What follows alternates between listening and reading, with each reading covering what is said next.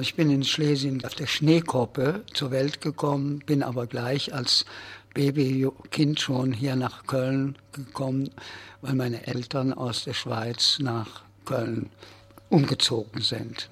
Und bin hier zur Schule gegangen, mit Buchlo in der gleichen Klasse, mit Lothar Lederhose in der gleichen Klasse am Apostelgymnasium haben auch alle da das sogenannte Abitur da gemacht. Und dann sind wir natürlich alle eigentlich mit schnellsten Flügeln aus Deutschland abgereist, weil wir allesamt eigentlich eine gewisse Vorbehalte gegen die Vorgeschichte unserer Geschichte hatten. Ne? Und das abzuhauen war eine Möglichkeit, sozusagen sich zu distanzieren von dem Germanentum. Ne? Und ich bin dann nach, erstmal nach Amerika gegangen, ich war Holzfäller in Kanada und dann war ich Sinologiestudent in Berkeley. Dann bin ich wieder nach Europa zurück, war eine Zeit lang in Köln, habe auch hier promoviert bei René König, in Bonn und wo war ich denn noch? Paris, ja. Naja, und das war die Jugend, ne, sozusagen. Und in Köln war ich dann eben wieder zwischen 66 und 74 sowas, so um die Zeit. Ne? Aber habe in der Zwischenzeit auch wieder in London gewohnt.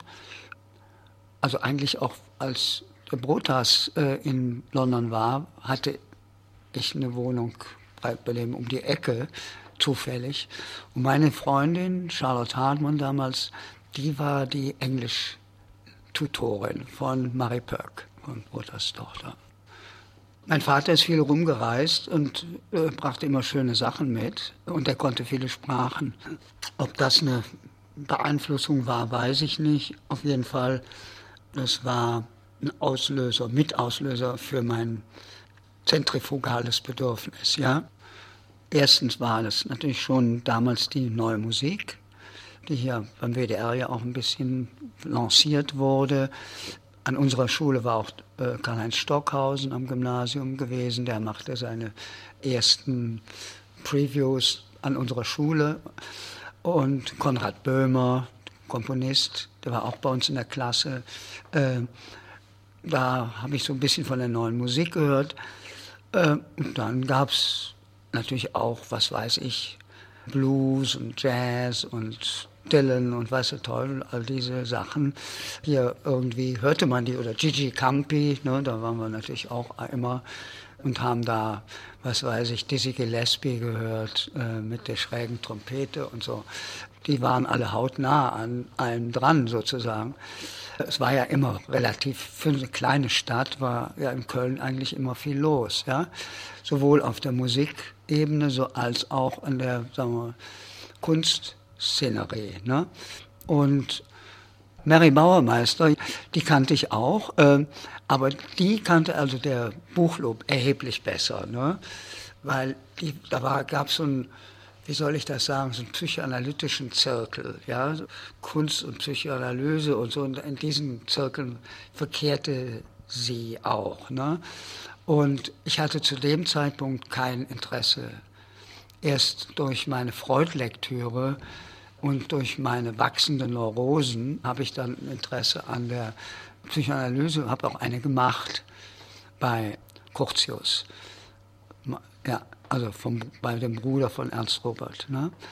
Und also Fritz Heubach, ja, der hat ja Psychologie studiert und ist ja auch, nennt sich, äh, was weiß ich, Psychologieprofessor für Kunst oder was weiß der Teufel. Also Fritz Heubach hatte äh, ist ja bis heute Psychologe gewissermaßen und hat, sagen wir mal, aus der Psychologie heraus, der hat auch bei dem Salber studiert, ne, sagen wir, eine Perspektive auf die Kunst, die sicherlich mit der Psychologie zumindest eng verknüpft ist. Aber es ist ihm natürlich auch geglückt, sich sozusagen da nicht ideologisch festzulegen. Ne? Eigentlich sein großer Beitrag ist, sind die Interfunktionen. Meine ersten, sagen wir mal, intensiven Beziehungen zur Kunst waren in Amerika. Und zwar in erster Linie mit Beat Poets. Ja, ich war sehr eng mit einigen Beat Poets da verbandelt in Berkeley und Big Sur. wo ich mich sehr lange aufgehalten habe.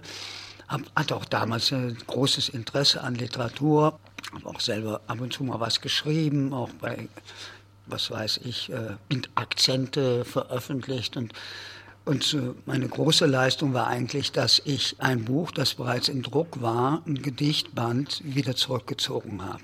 Und bin heute noch sehr froh darüber, weil ich das für ziemlich Mist halte. Ne? Meine Beziehung zur Kunst ist eigentlich eine Beziehung, also die hiesige, ist eigentlich eine Beziehung zu Personen, die zufällig auch Künstler sind. Ja? Also es war kein, keine Begegnung, weil das Künstler sind, sondern weil das Leute sind, mit denen ich mich verstand. Ne? Da zählte als erstes dazu Lothar Baumgarten, den kannte ich noch vor meiner ersten Reise in den Himalaya, 65. Auch die Candida gehörte dazu, die haben mich nämlich nach Wahn gebracht damals, beide, zusammen mit Lothar Lederhose und meiner Mutter. Das war das Team. Also diese Begegnungen waren eigentlich für mich die Auslöser meiner Beziehung zur Kunst, ja, und keine Sachen sonst. Ne? Also nicht, weil ich mich sozusagen mit Kunst beschäftigen wollte. Ne? Für mich ist die Kunst eine Tätigkeit wie andere und also die Sanktifizierung oder Verheiligung der Kunst, dagegen trete ich äh, absichtlich an. Also ich muss ehrlich sagen, mit Ethnologen habe ich hier im Rheinland praktisch nichts am Hut gehabt vielleicht mit dem einen oder anderen Kustoden oder Archivaren im Rautenstauch-Jost-Museum. Ja, aber sonst hat mich diese Welt überhaupt nicht taschiert. Also hat mich nicht bewegt oder war, war für mich uninteressant. Ne? Also es war keine Anti-Haltung, das war einfach Gleichgültigkeit. Ja? So mit Kunstleuten, da war es meistens ein bisschen vitaler. Ne?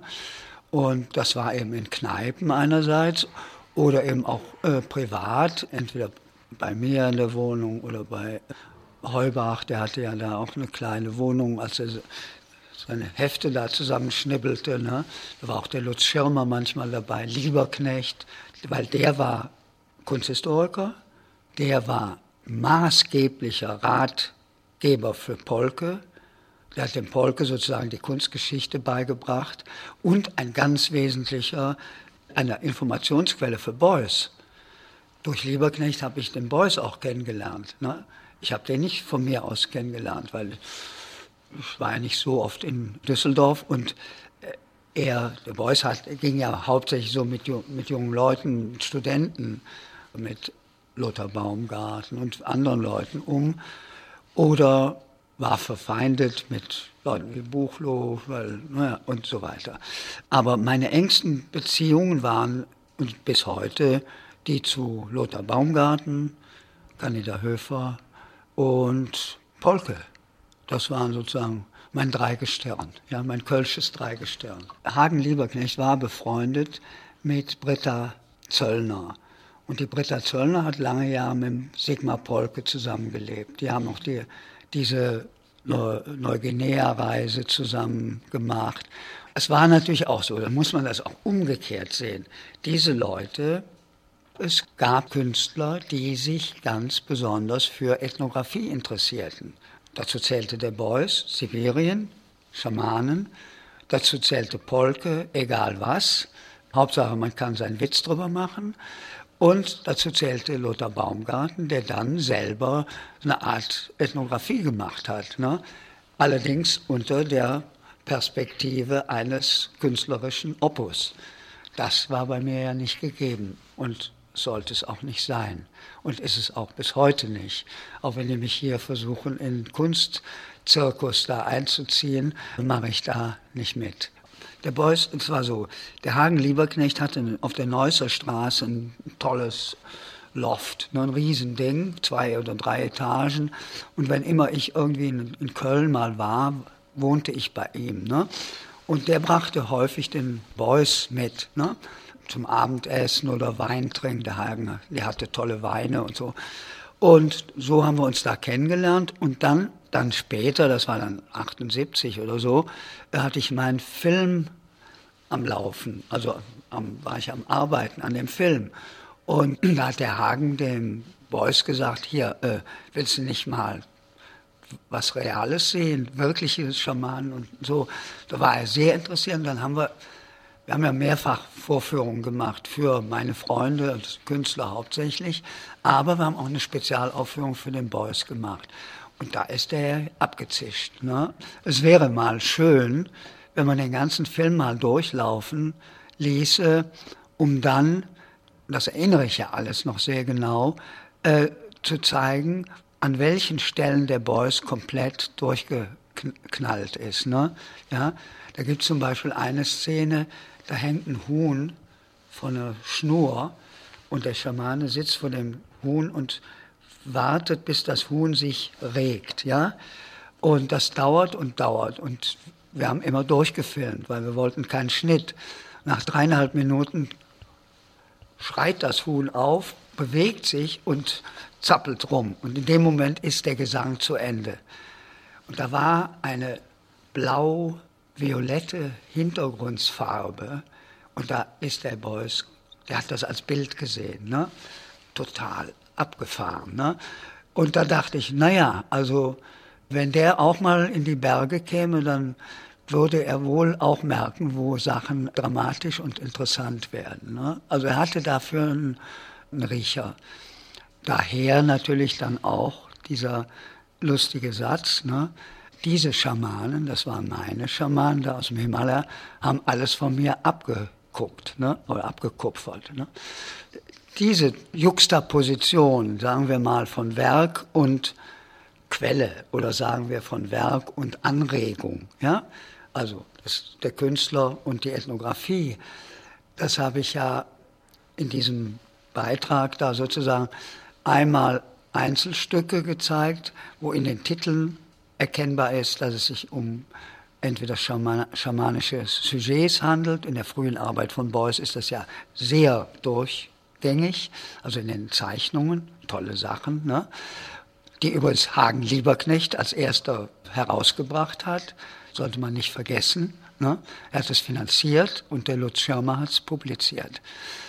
Also das ist die eine Sache. Und die andere Sache ist die Frage, kann man nachweisen, real, sichtbar nachweisen, wo jemand was her hat. Und das habe ich in diesem Ding belegt. Das gibt es nicht veröffentlicht.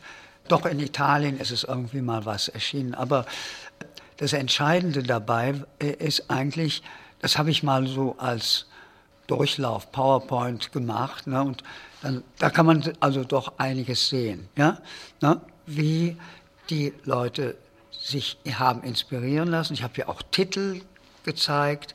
Ich kannte die Titel, die der Beuys gelesen hat, die sibirischen, über sibirische Ethnologie kenne ich alle sehr gut, weil wir uns lange Zeit darüber unterhalten haben. Und er hatte da also auch, äh, sagen wir, ein erstklassiges Laienverständnis. Ne? Manchmal auch so ein bisschen in der steinerschen Linie, die mir natürlich nicht liegt, aber okay, ne? das ist verziehen. Ja. Und Köln und Düsseldorf war ja eigentlich eine, eine Spur. Ne? Wir sind oft, wenn wir hier wohnten nach Düsseldorf gefahren und umgekehrt kamen Düsseldorfer hierher. Also und Kölner wohnten teilweise in Düsseldorf, also Künstler sind dann dahin gezogen, weil sie in der Nähe von Konrad Fischer sein wollten oder an der Akademie oder weiß der Teufel was. Der Benjamin ist ja immer hin und her gependelt, er hat ja da unterrichtet auch. Der hatte ja aber auch schon eine Amerika-Zeit hinter, hinter sich in Nova Scotia. Und das ist eigentlich sein Ausgangspunkt für seine amerikanische Karriere ne, gewesen. Ne? Und dann mal zwischendurch wieder in Köln, oder war es vorher, weiß ich jetzt nicht genau. Und da sind wir dann zusammengezogen, weil wir verhältnismäßig sehr ähnliche politische anarchistische Ideen hatten. Ne? Er war ja mit dem K1 und den schrägen Vögeln da in, in, Berlin sehr eng vertraut und ich kannte auch einige davon gut. Da der Thomas Proll, der das Kaufhaus angezündet hat, war ein enger Freund von mir und der war Dichter, der kannte auch die Candida gut, ne? obwohl die Candida natürlich höhere Tochter ein bisschen äh, distanziert, ne? aber die war immer dabei und teilte wahrscheinlich auch die Meinungen. Ne? Also in, in, Köln, da die Wohnung an der Volksgartenstraße, auch wieder lustig. Ne? Da hat die Kandidat zum Beispiel ihre so ziemlich erste durchgängige Arbeit gemacht, nämlich über Türken in Deutschland. Das war, die, wie die Türken den Volksgarten erobern und die Kölner verdrängen, ja, weil die wollten nicht so richtig da mit diesen verhüllten, rumsitzenden Weibern da zu tun haben. Ne? Und sie hat das alles genau dokumentiert. Ne? Das sind interessante, jetzt historische Sachen. Ne?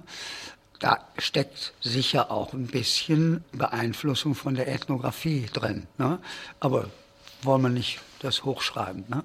Wenn ich was mal geschrieben habe, hat sie es auch gelesen. Ne? Und na klar, äh, also dieses, vielleicht muss ich das mal ganz anders sagen. Es gab damals ein größeres Interesse an der Ethnologie.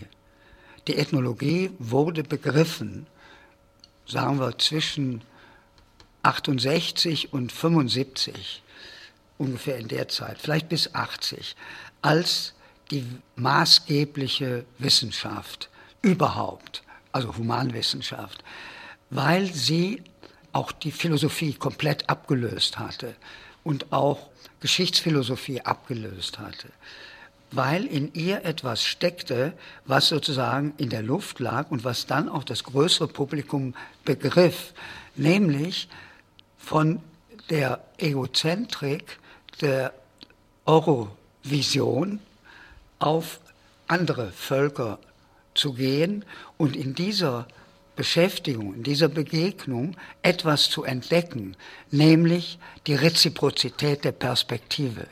Und das ist ein ganz wesentliches Moment. Und das wurde in der breiteren Öffentlichkeit begriffen und deswegen wurden ethnologische Texte sozusagen, die haben die Romane ersetzt. Ja? Ne? Das war eine relativ kurze Periode, aber sie gab es. Dazu zählten selbstverständlich Lévi-Strauss, dazu zählten äh, Pierre Clastre, La Société contre l'État, sehr wichtiges Buch. Dazu zählte zum Beispiel auch der Syndikatverlag. Wenn Sie sich die ersten Sachen von dem Syndikatverlag ansehen, alles ethnologische Sachen. Oder Historiker, Carlo Ginzburg, die sozusagen mit einer ethnologischen Perspektive lokale äh, Phänomene der Geschichte ausleuchteten oder Ladurie. Ja? Also das war eine allgemeine Ethnologie geschwängerte Zeit, sagen wir mal so. Ja? Und die Künstler hingen da sozusagen als Zeitgenossen mit drin. Viel mehr ist das nicht. Ja? Also man muss jetzt nicht annehmen, dass jetzt die Künstler unbedingt jetzt die Avantgarde der Ethnologierezeption gewesen sei. Ne? War es nicht. Das war es mal um 1910, 1915. Ich erwähne nur einen, Kandinsky. Kandinsky hat Ethnologie studiert, das wissen die meisten Leute nicht. Kandinsky hat Feldforschung gemacht in hinteren Russland hat dann ja auch so komische Bilder gemalt, äh, die keiner sehen will. Ich finde die auch abscheulich, bevor er dann in die Moderne ging. Und als er in die Moderne ging, hat er immer wieder in ver, verklausulierter, abstrahierter Weise schamanische Themen aufgegriffen. Sein allerletztes Bild vor seinem Tod ist ein Schamane mit Trommel. Also und das geht, ging 1910 los bis zum Tod, also 50 Jahre hindurch. Ne? Und viele andere äh, Künstler ne, in Frankreich zum Beispiel waren natürlich auch dann mit der Ethnologie verbandelt oder umgekehrt Ethnologen wie Léris oder Marcel Griol waren wiederum mit Gegenwartskünstlern befreundet. Ne?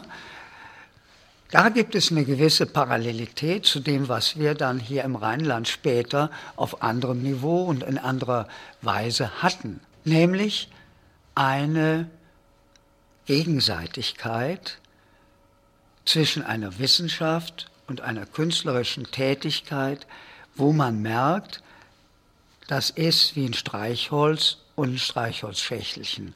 Man macht so und es geht an. Ja? Das ist der Kick bei der ganzen Sache.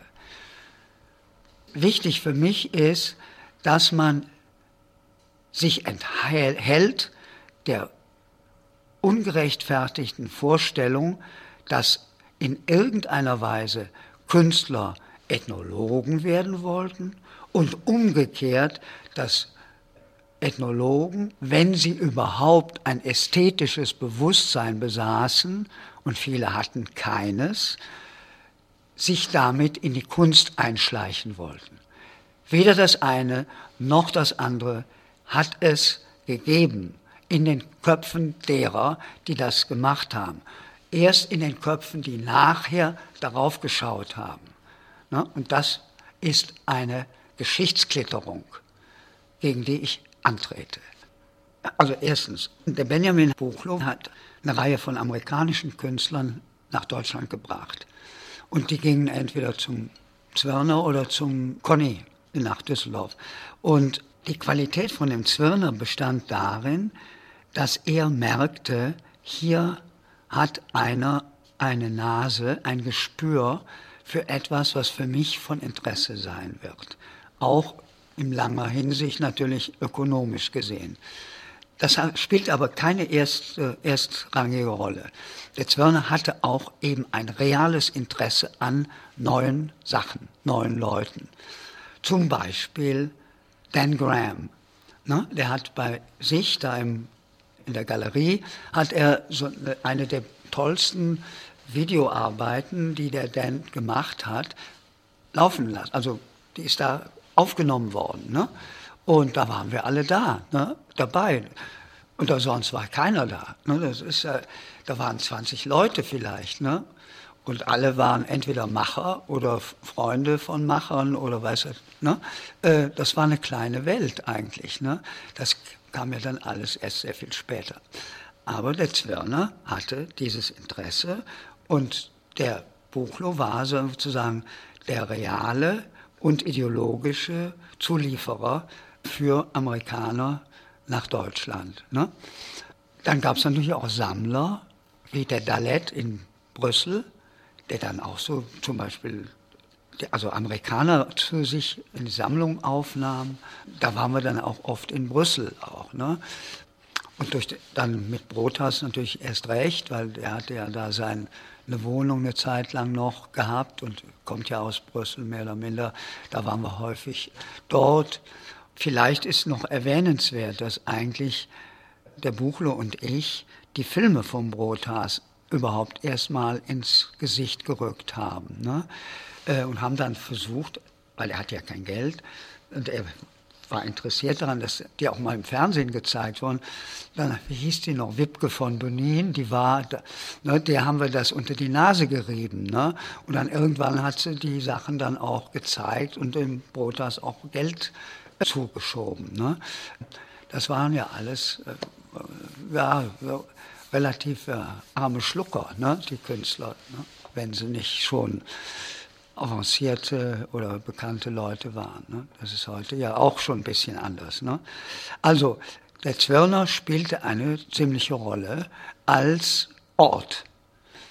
Und der Buchlo war so ziemlich der Ort der Sherpa, der die, der die Künstler in seinem äh, Rucksack äh, an den Ort brachte. Ne? Mhm.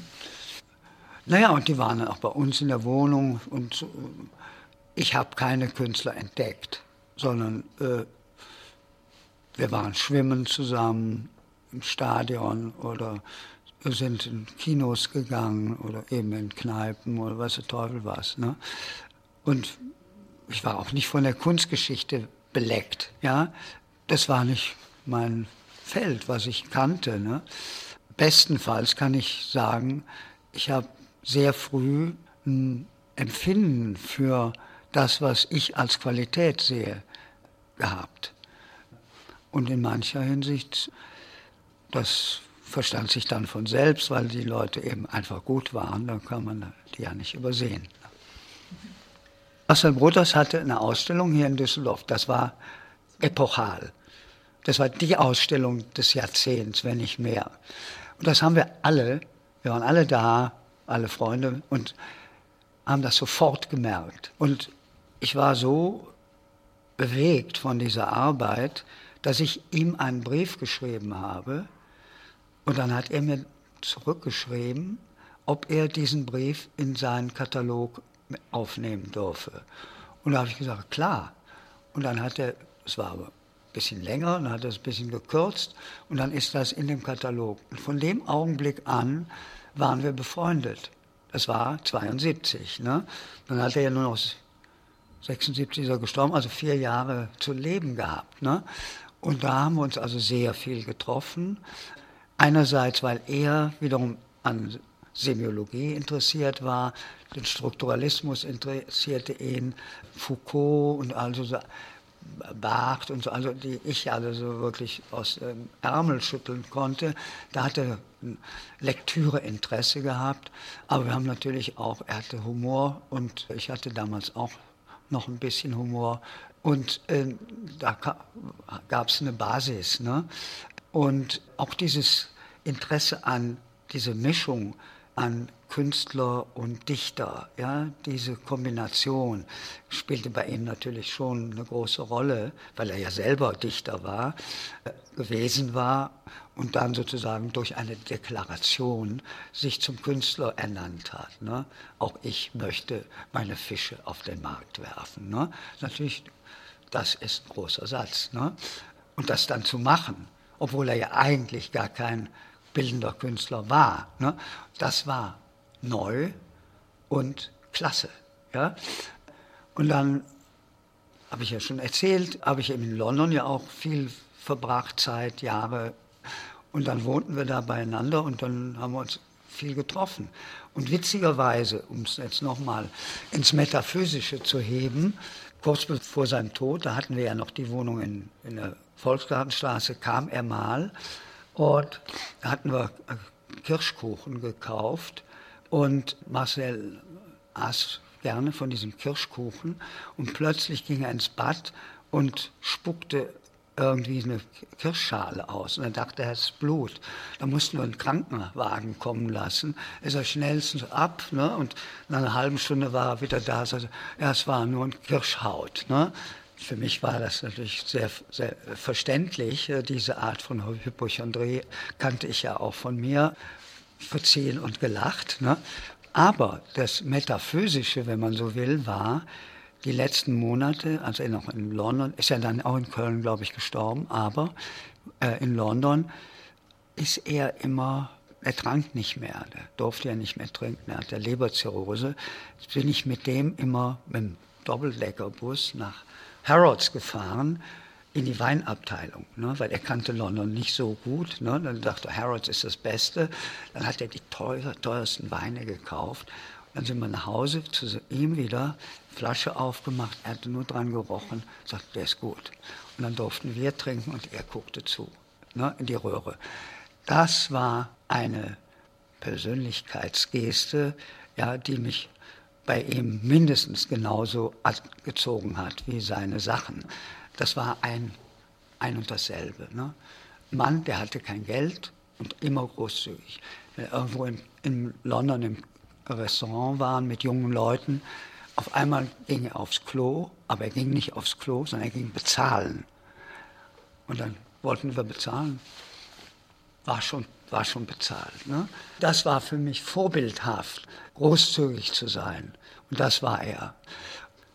Kurz bevor er starb, hatte meine Freundin und ich hatten unseren Ticket gekauft für Kathmandu, für unsere zweite Ethno, also meine zweite und für sie die erste Ethnographie, bei der es dann über Jahre geblieben ist. Wir hatten das Ticket, wollten losfliegen und hörten, Marcel ist tot. Und dann haben wir umgebucht. Dann sind wir von London nach Brüssel gefahren und sind zur Beerdigung gegangen. Und da kam die Maria Gillissen, hat eine wunderbare, wunderbare Begräbnisfeier gemacht, tolles Essen im besten Lokal. Ne? Da saßen wir dann alle Und wir waren komischerweise nicht traurig. Das spricht auch für ihn. Ne? Er war so präsent, er starb nicht. Und er ist ja bis heute nicht gestorben. Ja?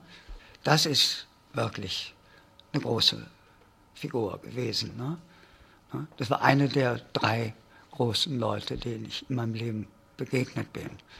Zhao Yunren, ein Linguist, der äh, sozusagen in der chinesischen Revolutionsgeschichte eine große Rolle spielte, als extrem zurückhaltender Mensch, der nie eine Waffe in der Hand hatte, der aber die chinesische Sprache revolutionierte und auch die Nationalhymne komponiert hat. Den habe ich in Berkeley kennengelernt. Dann Levi Strauss natürlich und Evans Pritchard. Das war ein Ethnologe aus Oxford, den ich das große Glück hatte, auch kennenzulernen. Naja, und dann der Botas. Das zeichnet einen in der einen oder anderen Weise, ja. Mhm. Die Sache, der Lothar Baumgarten und ich, das war ja eine Hommage an, an die Ausstellung in Düsseldorf. Und die haben wir dann eben nicht Adler genannt, sondern Rabe. Aber es ging dabei eigentlich nur um indianische Vorstellungen über den Adler. Weil er hat das ja sozusagen Europa zentriert gemacht und wir wollten das erweitern. Das heißt, wir wollten eine Hommage machen und gleichzeitig sozusagen seine Perspektive um eine andere Dimension erweitern. Und das war der, die Absicht dieser Sache. Und das haben wir gemacht, haben so ein Heftchen da rausgegeben äh, und äh, eben auch eine Ausstellung beim Konrad Fischer äh, gemacht, zu der wir äh, eine Einladung, die ist ja da oben zu sehen, eine Einladungskarte drin, die heißt Rabe und äh, auf der Rückseite eben sozusagen eine Ausstellung zur äh, Hommage an Botas. Die haben wir verschickt, auch an ihn, und dann hat er eine Entgegnungskarte gedruckt. Ne? Eau de Cologne auf der einen Seite, ne, da hat er uns natürlich ne, äh, Parfum junge Rotzlöffel dargestellt und auf der Rückseite Mais qui mangera le fromage? Ne? Da stand nämlich Fuchs drauf und unten drunter dieser Satz, der an La Fontaine erinnerte. Ne? Und diese berühmte Geschichte von La Fontaine kennt ihr ja. Ne?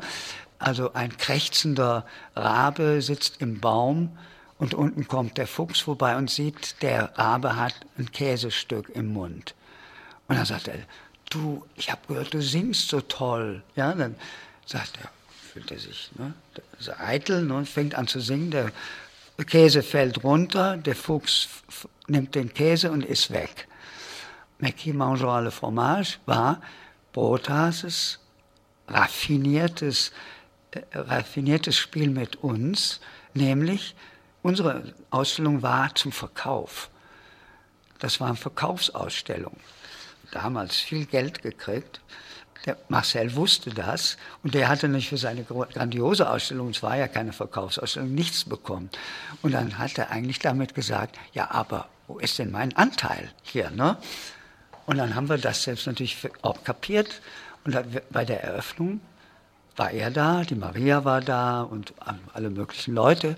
Und da haben wir einen riesen Debris gebracht und haben den in Stücke geschnitten und jeder kriegte ein Stück außer Herr Brotas. Und das fand er dann wirklich toll. Ne? Aber da sieht man natürlich die Qualität einer Person auch. Ne?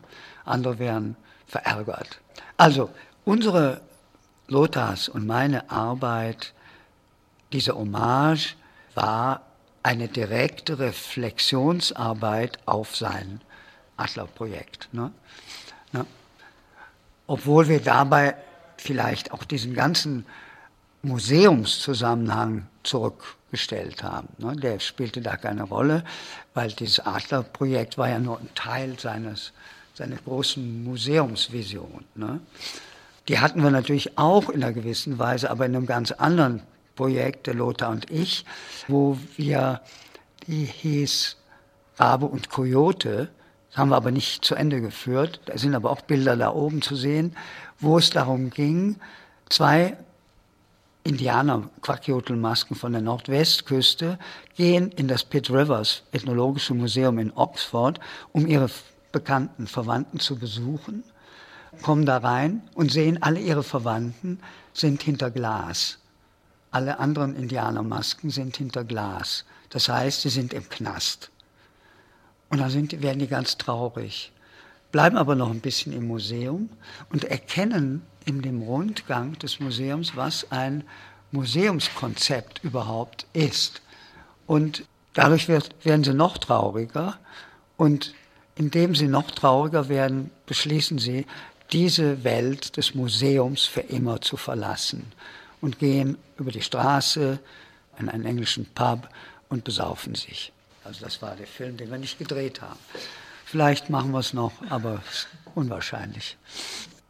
Ich kannte den Fritz Neubach vom ersten Moment seines Projektes her schon Interfunktion und habe das also sozusagen mitverfolgt und auch manchmal mitgeschnibbelt und so, aber eigentlich sozusagen Beifahrer im dritten Glied, wenn man so will. Aber ich habe in einer Nummer, in der 5, wo der Beuys vorne drauf ist, habe ich einen längeren Artikel gehabt über Architektur und Ethnologie. Und die kam irgendwie auch ganz gut an. Ne?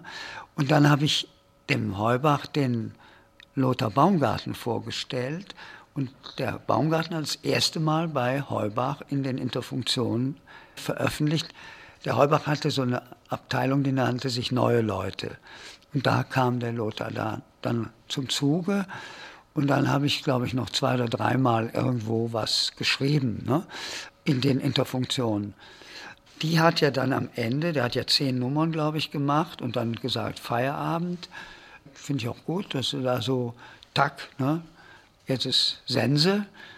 Da hat er sich ja selber auch nochmal ein Denkmal gesetzt, ist auch vorne drauf, ne, mit dem Hammer.